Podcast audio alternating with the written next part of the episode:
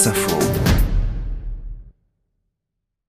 Dimanche enquête avec euh, le site lesjours.fr qui nous fait vivre l'actualité comme une série et ses épisodes. Aujourd'hui, euh, la saga des conseillers ministériels et ce titre, les cabinets noirs de monde. Bonjour Aurore Gorius. Bonjour. C'est vous qui signez euh, cette enquête pour les jours, les cabinets noirs de monde, parce qu'avec l'arrivée de Jean Castex au poste de Premier ministre, eh bien les règles ont changé concernant le nombre maximum de conseillers dans les ministères avec des chiffres en hausse. Exactement. Les cabinets, le nombre de conseillers autorisés dans les cabinets ministériels avait été plafonné quand Emmanuel Emmanuel Macron est arrivé au pouvoir, donc en mai 2017, euh, les ministres pouvaient avoir maximum 10 conseillers, les ministres délégués 8 et les secrétaires d'État 5, et on est passé euh, dans le gouvernement Castex à une, un maximum autorisé de 15 pour les ministres, donc c'est quand même une augmentation de 50%, 13 pour les, pour les ministres délégués et, 8 pour les secrétaires d'État. Voilà. Et pourtant, en 2017, vous l'aviez dit, euh, Emmanuel Macron avait largement réduit le nombre de conseillers présents dans chaque ministère. Oui, oui, il l'avait fait. Il l'avait fait en. Alors c'est une vieille une vieille ancienne euh, répétée à l'envie par euh, les pouvoirs successifs, euh, l'idée que les cabinets ministériels seraient trop trop importants, qu'il faudrait limiter le, nombre de conseillers, notamment pour faire des économies. ça avait été déjà été défendu par Jacques Chirac en 95. On se souvient qu'il avait même dit qu'il fallait supprimer les cabinets ministériels à l'époque. Alain Juppé avait fait effectivement un gouvernement avec assez peu de, de, de, conseillers.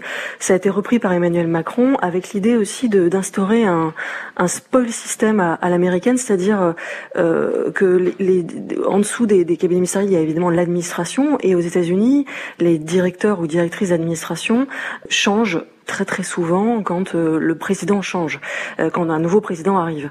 Euh, l'idée c'est que les directeurs et directrices d'administration doivent être alignés avec avec la politique voulue par le nouveau président ou, la nouvelle présidente peut-être un jour. Et, et du coup il y a un changement très important. Emmanuel Macron voulait instaurer ça et en réalité la tradition administrative française est quand même assez différente. L'administration française est beaucoup moins politisée et finalement il y a eu très peu de très peu de changements à la tête de l'administration française. Et en même temps, les cabinets ministériels étaient réduits. Donc ça a posé problème parce que l'impulsion politique vient des cabinets ministériels en France. Elle vient de là, puisque l'administration est très peu politisée. Du coup, avec euh, des cabinets très réduits, l'impulsion politique était moins donnée. Et évidemment, ça peut favoriser une forme d'immobilisme. Donc tout ça n'a pas très bien fonctionné. Ce que voulait faire Emmanuel Macron n'a pas très bien fonctionné.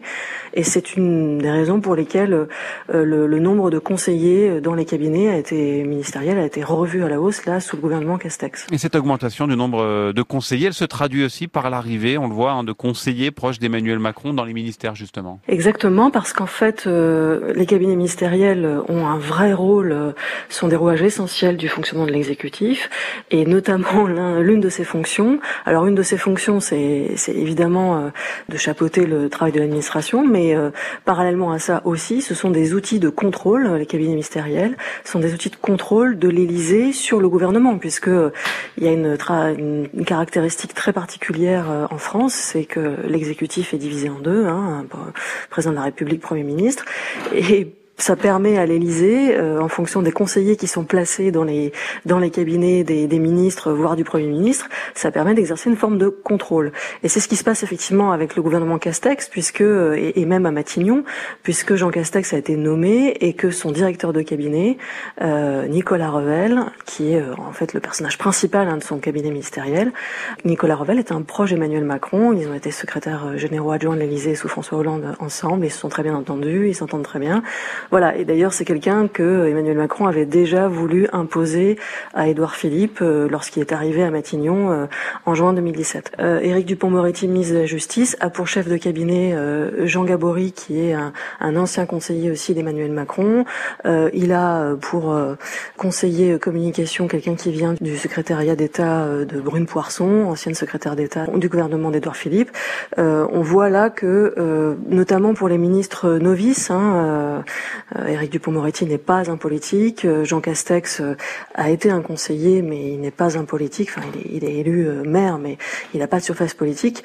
On voit que les cabinets, dans ces cabinets-là, Emmanuel Macron a placé des, des proches qui finalement sont là aussi un petit peu pour exercer un contrôle sur l'action de ses ministres. Et tout cela, c'est à lire sur lesjours.fr. Merci beaucoup. Aurore Gorius, votre enquête sur les cabinets noirs de monde avec l'augmentation donc des conseillers ministériels dans ce nouveau gouvernement de Jean Castex. Merci.